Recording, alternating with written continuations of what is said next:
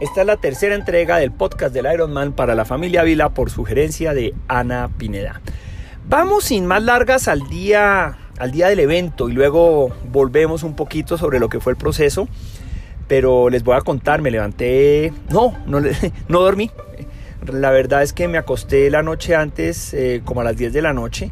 Dormí como hasta las 12 y media y entre las 12 y media y las 4 de la mañana que me levanté fueron puras vueltas en la cama, eh, con mucha serenidad, mucha tranquilidad, pero muchísima ansiedad.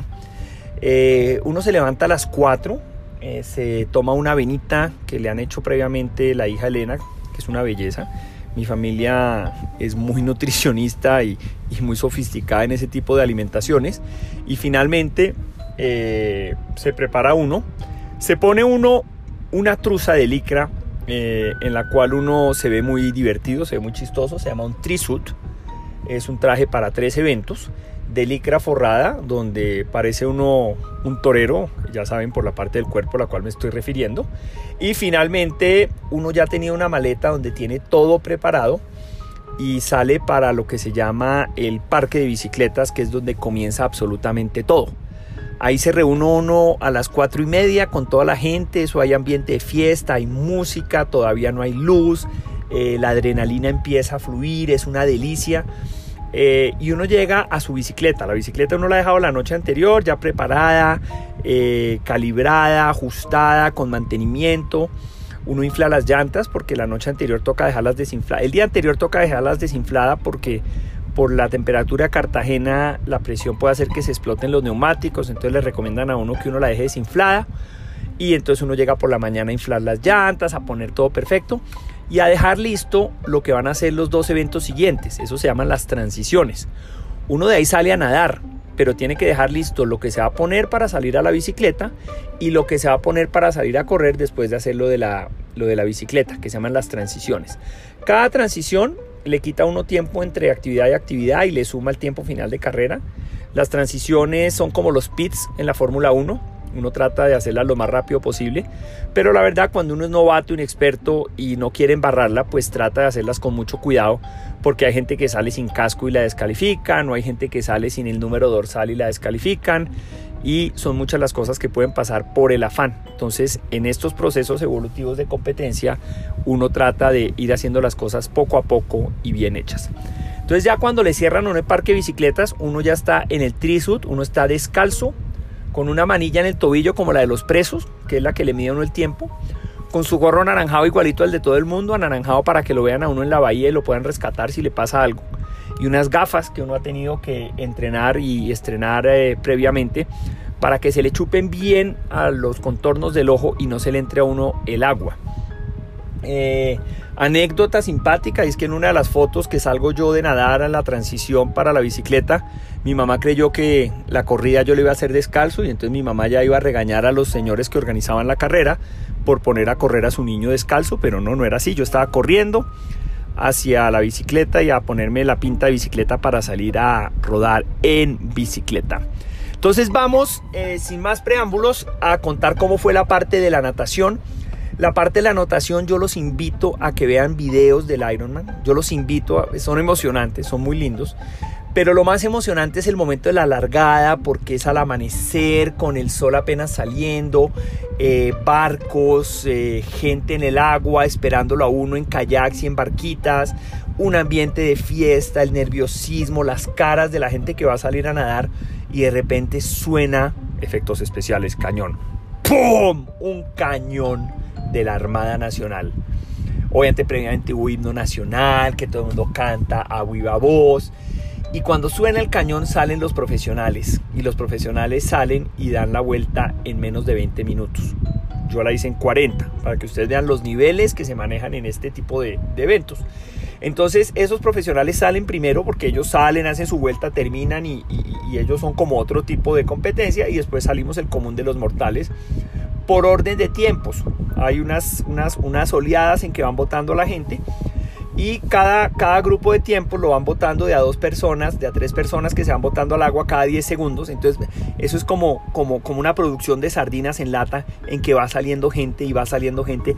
Y es curioso porque cuando uno ve la filmación desde arriba se ve eh, necesariamente, se ve realmente como si fueran sardinas nadando por un... Eh, por un océano y se ve muy divertido cómo está la gente pataleando y pataleando. Recorrido 1.9 kilómetros, a nosotros nos lo recortaron 200 y pico de metros que porque había una corriente, boyas cada 100 metros, uno va con un reloj que le avisa cada 100 con una vibración, uno va muy mentalizado, muy concentrado. Eh, la gente no necesariamente va mirando hacia adelante, sino va como muy, muy ocupándose de su propio negocio, como dicen. Entonces la gente lo coge a uno sin querer, lo patea. Es complicadita la, hacerse camino ahí, pero uno va de boya en boya y de boya en boya amarilla hasta la boya roja, que es donde hay un cruce. Y aquí lo que hicimos fue una especie de U y en esa U pues completamos los 1.9 kilómetros. Yo debo decirles que la natación era mi parte débil y terminó siendo una fortaleza. Y eso yo creo que también es otra experiencia. Yo no nadaba y cuando le empecé a contar a cierta gente que ya me había inscrito para no Ironman, la gente decía, eh, pobre imbécil, este señor no nada y cree que va a poder hacer un Ironman. Eso me sirvió mucho a mí para también eh, lograr fijarme el reto de aprender a nadar e hice un proceso en el cual tomé unas clases de natación para coger el estilo, la levantada del brazo, la técnica y la patada. E hice muchísimas horas de entrenamiento en la piscina del country, en una piscina en, Miami donde estuvimos de vacaciones y en algunas salidas a aguas abiertas, incluyendo el mar de Santa Marta.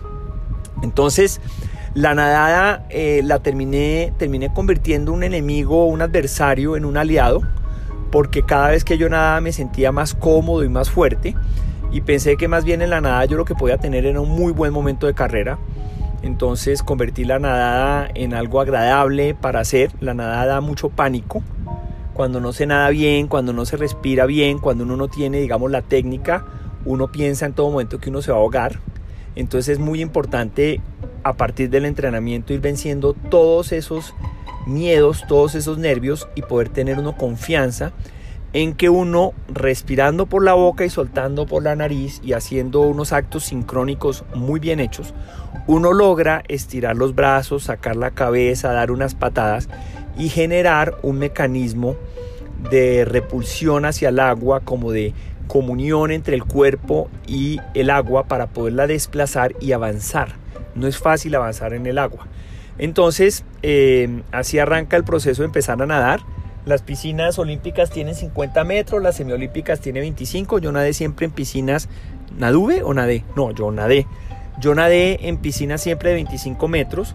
Y entonces eh, mi primera metida, eh, yo desde el punto cero hasta el metro 25 llegué jadeando, llegué sin fuerzas, llegué sin energía. Y ese día yo dije que me retiraba. Ese día yo dije, yo no sirvo para ser un Ironman. Ahí mi cabeza me habló mal. Ahí mi cabeza se metió conmigo y me dijo, usted no puede. Pero a los dos minutos yo dije, no, yo sí puedo. Y entonces me metí en el tema de decirle al entrenador y decirle al profesor, decirles, oigan, ¿cómo es esto? Y ellos me dijeron, esto es cuestión de mucho entreno. Haga primero una piscina, después haga dos, después haga tres. Y lo bueno es que a mí me pusieron ejercicios que arrancaron muy en la base para terminar muy en la cima y son ejercicios graduales donde se va adquiriendo el hábito y es el hábito de hacer la abrazada bien, de respirar bien, de sacar la cabeza bien y de mejorar poco a poco. Cuestión de que mis tiempos que arrancaron en unos picos muy altos, como para una persona que ni siquiera iba a poder nadar una piscina, terminaron en unos tiempos de una persona que pudo nadar casi dos kilómetros en una competencia en mar abierto. Entonces la natación fue realmente el, eh, como el highlight porque me sentí muy bien, muy emocionante. Uno llega y le tienen en el muelle una escalera y en la escalera hay unos voluntarios, había un policía uniformado empapado que le da a uno la mano y lo saca a uno y uno da las gracias de estar afuera. Y uno sale por un tapete con el gorro, con las gafas todavía puestas, con el brazalete de presidiario y el trisut, y sale uno hacia ver cómo consigue su bicicleta. Esa es la transición. Lo más lindo es ver que la familia de uno está allá afuera y lo está esperando. Y lo está esperando con gritos de emoción, con papi, con mi amor, con churro divino. Vamos, eres un crack, corre, corre, corre. Pero no solo eso, todo el mundo lo está animando a uno. Uno anima a propios y extraños, uno anima al esposo, al que va pasando, a la gordita, al flaquito, al alto, al bajo, al, al paralímpico, porque hay mucha gente con, hay gente que corre sin un brazo, gente que corre en sillas de ruedas. Es impresionante la gente con limitaciones físicas, gente con trasplantes, gente diabética, gente con, con, con todo tipo de retos que va corriendo y va a hacer estas pruebas en igualdad de condiciones a uno. Es una locura. Eso también lo llena uno de energía. Entonces sale uno y corre hacia el parque las bicicletas. Y en el próximo capítulo del Ironman para la familia Vila, por cortesía y sugerencia de Ana Pineda, les contaré cómo arranca la bicicleta y cómo vamos ya hacia la primera mitad de esta maravillosa y sensacional experiencia.